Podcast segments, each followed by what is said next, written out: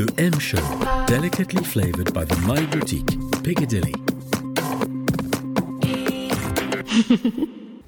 Liliane Crété, bonjour. Merci d'être avec nous sur le M Show. Alors, vous êtes historienne, théologienne et vous êtes docteur en civilisation et littérature anglo-américaine. Alors, qui mieux que vous peut nous parler du calendrier à venir de toutes ces festivités qui se célèbrent à la fois euh, dans le monde entier, euh, en, en Amérique bien sûr et, et en, en Europe et en Angleterre. Et aujourd'hui, ben, les fêtes sont presque internationales. Alors, je vous ai demandé de nous faire un petit peu le calendrier des dates à venir. On va commencer par le 31 octobre, c'est Halloween. Halloween. Alors dites-moi quelque chose sur Halloween, d'où ça vient et ce que ça veut dire. Alors c'est une fête celte, comme beaucoup. Ce qu'on peut dire en général, c'est que toutes ces fêtes qui sont devenues chrétiennes et que nous célébrons tous plus ou moins, viennent des pays nordiques. Toutes c'était des anciennes fêtes païennes qui ont été christianisées. Et Halloween était à l'origine donc fête celtique qui est venue aux États-Unis avec l'arrivée massive des Écossais et surtout des Irlandais qui avaient fui la grande famine de la pomme de terre dans les années 1920. Alors c'est une fête qui est liée aux morts? Oui, c'est une fête liée aux morts, mais maintenant c'est plus tellement ça. Enfin, Halloween n'est pas tellement lié, c'est-à-dire que c'est une, puisque on s'amuse, sont les enfants. C'est une fête des enfants. Euh, les enfants se déguisent, il faut se faire peur. En fait, c'est la fête des morts. Donc, les enfants se déguisent, ils se déguisent en fantômes, ils mettent des masques le plus affreux possible, vont de porte en porte, quémander des bonbons en hurlant trick or treat, c'est-à-dire où vous allez avoir un mauvais sort ou alors vous me donnez des friandises. Voilà, très bon, bien. Et euh, l'important, c'est d'avoir le, le costume, souvent en fantôme, le plus épouvantable pour faire peur à l'autre. C'est ça. On, on voit ça, c'est devenu très commercial, Ah, mais tout à fait. effectivement, Mais en fait, c'est une fête d'enfants. En France, on a essayé de le lancer, c'était pour les adultes, ça n'a pas marché du tout, mais c'est une fête pour les enfants qui s'y préparent longtemps l'avant. Les mères font les costumes, et puis très important, la citrouille. Alors, on la vide, on met dedans une lumière dans les maisons, et on la dessine. C'est-à-dire qu'on creuse pour en faire, euh, bon, un monstre. sorcière. souvent une sorcière, oui, voilà. le 1er novembre Hum. ou le 2, est-ce que c'est le 1er ou le 2, nous célébrons la Toussaint. Donc ça, c'est la fête Alors là, c'est la fête catholique. catholique. Et dans tous les pays du monde, c'est la même chose. On fête les morts. Et c'est pour ça que les catholiques sont absolument contre Halloween. La fête des morts, c'est. Il y a d'abord la Toussaint, c'est-à-dire tous les morts. On va à la messe. Donc c'est une fête religieuse et qui ne doit pas être autre chose qu'une fête religieuse. C'est la guerre des religions, même dans les célébrations. Même exactement. Alors que chez les protestants, on ne veut surtout pas qu'il y ait euh, euh, quelque chose qui ferait euh, un culte aux morts.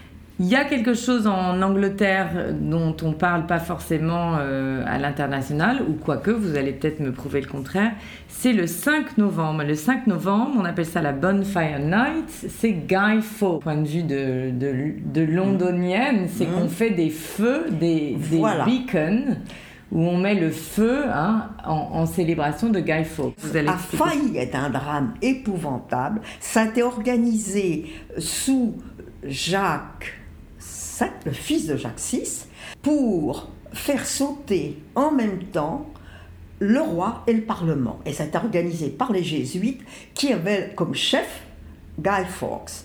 Et ils ont mis des énormes charges de, poudre, d'où aussi le nom de gunpowder, sous le, le Parlement pour que, allumer, que tout le monde saute.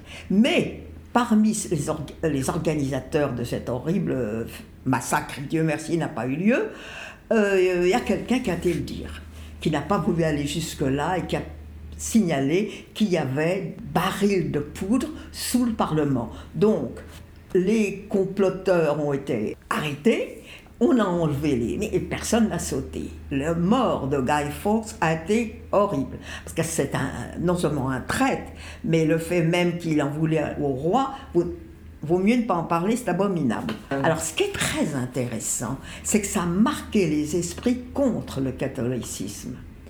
Et aux États-Unis, par exemple, au moment, j'étais là-bas, au moment de la campagne euh, de Kennedy, qui était catholique, jamais on n'avait pensé qu'un catholique pourrait être élu président. On a ressorti le complot de Guy Fawkes en disant rappelez-vous ce que les catholiques ont fait, ils ont voulu faire sauter le roi et le parlement. C'est extraordinaire. Guy Fawkes, alors euh, c'est une fête, euh, sinon c'est plutôt un rappel de ce drame, mais c'est vraiment anti-catholique. Il fait des feux d'artifice à Londres au moment de Guy oui, Fawkes. Oui, oui, pour la célébration de...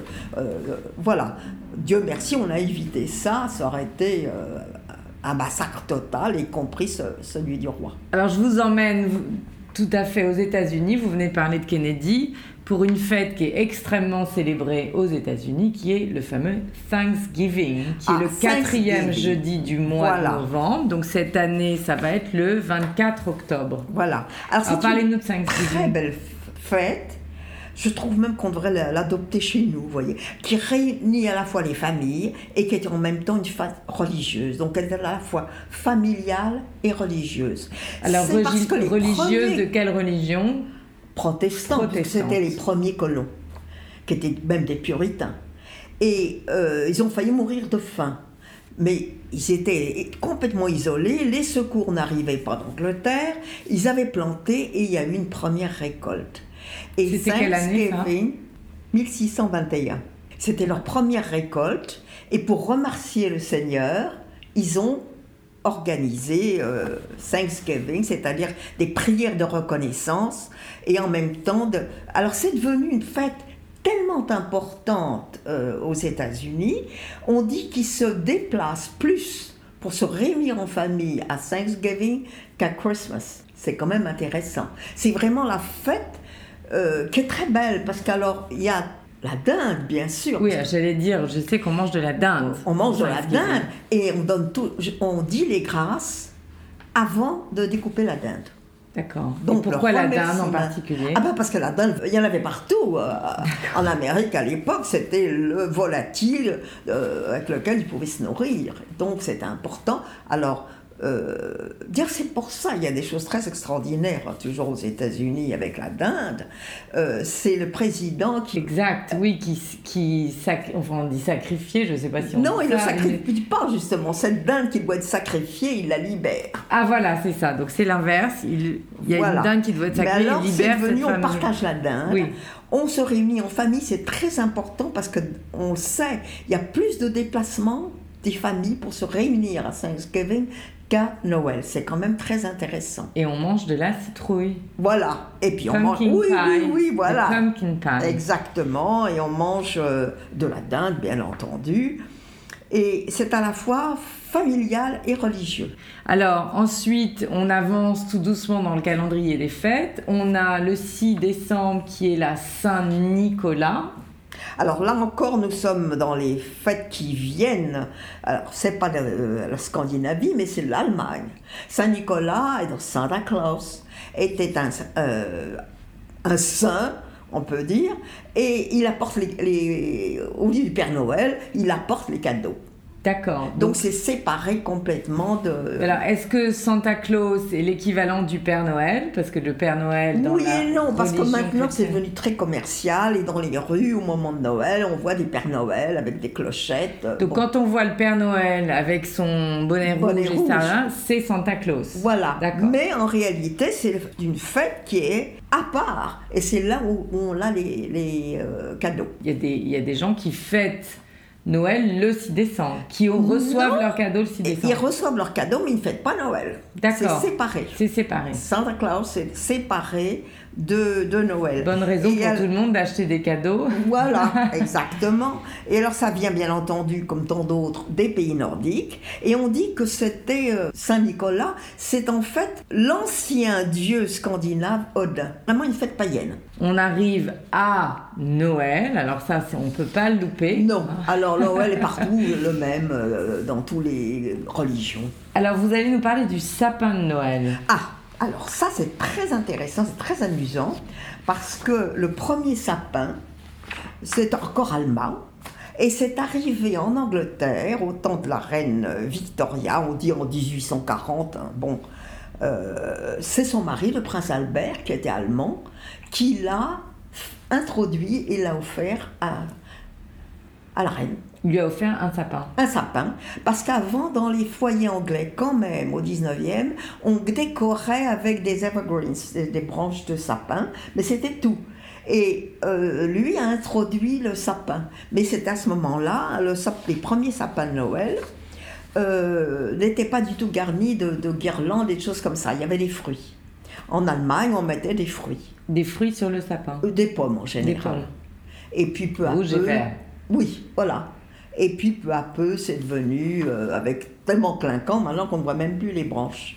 Non, et puis alors il y, a une- il y a une sorte de tendance, moi j'ai beaucoup vu ça aux. États-Unis, maintenant ça arrive en Europe où on décore les maisons Ah oui de choses très clinquantes, petit kitsch, j'ai envie Tout de à dire. fait, oui. Donc ça, ça vient des Et les jardins aussi à la Nouvelle-Orléans, moi j'ai passé plusieurs Noëls, et les gens, euh, à niveau social surtout, on a une maison donc avec un jardin, mais il y a des choses extravagantes, il y a des, euh, des reines par exemple, tout en lumière, c'est très amusant, mais c'est vraiment clinquant. Oui, Ce qui est intéressant aussi, c'est qu'elle est souhaitée, on parle de Christmas Eve, et de plus en plus dans les églises protestantes. Je ne peux pas dire pour les églises catholiques, mais je crois que c'est pareil.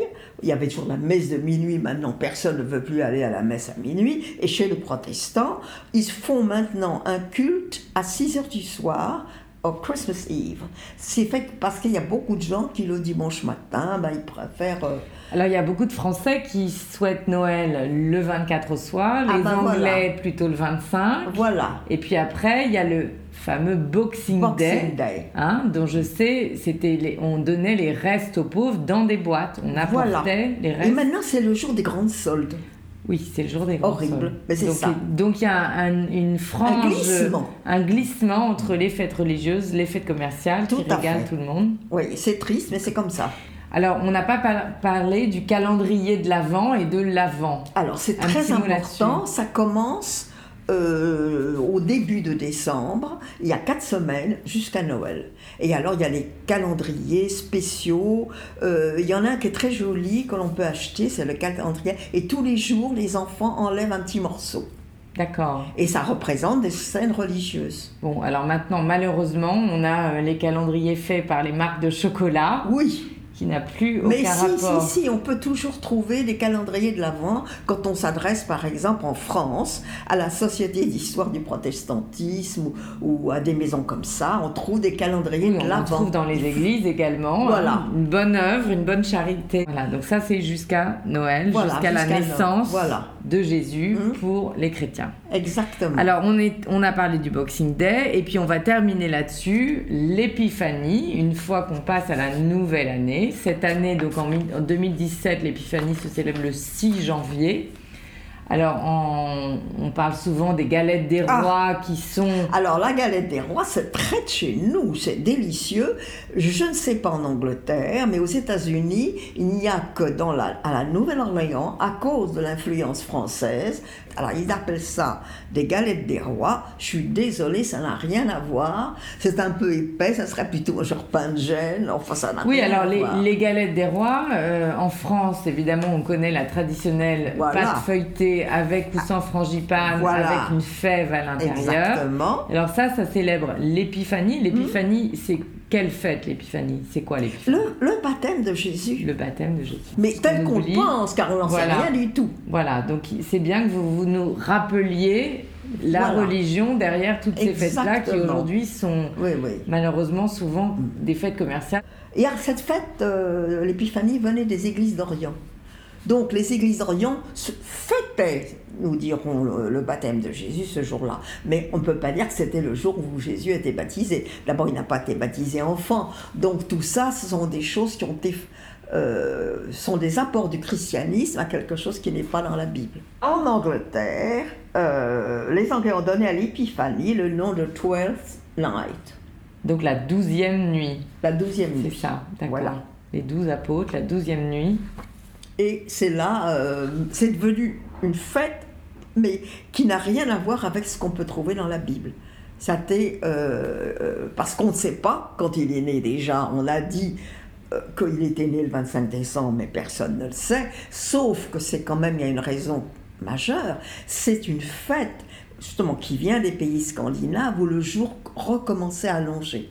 Et c'est une très bonne idée d'avoir, euh, euh, c'est l'empereur euh, Constantin qui a décidé, décrété que ça serait le jour de la naissance de Jésus pour que tous les habitants de, son empire puissent avoir une fête commune. D'accord. Merci beaucoup. On était avec Liliane Crété, auteure, écrivain, historienne, docteur en civilisation et littérature anglo-américaine. Alors ça va nous, nous, donner envie de replonger dans nos livres d'histoire et dans nos livres euh, religieux et, célébrer toutes ces fêtes-là avec une, une, pensée pour nos ancêtres. Voilà, je vous remercie Liliane, à très bientôt.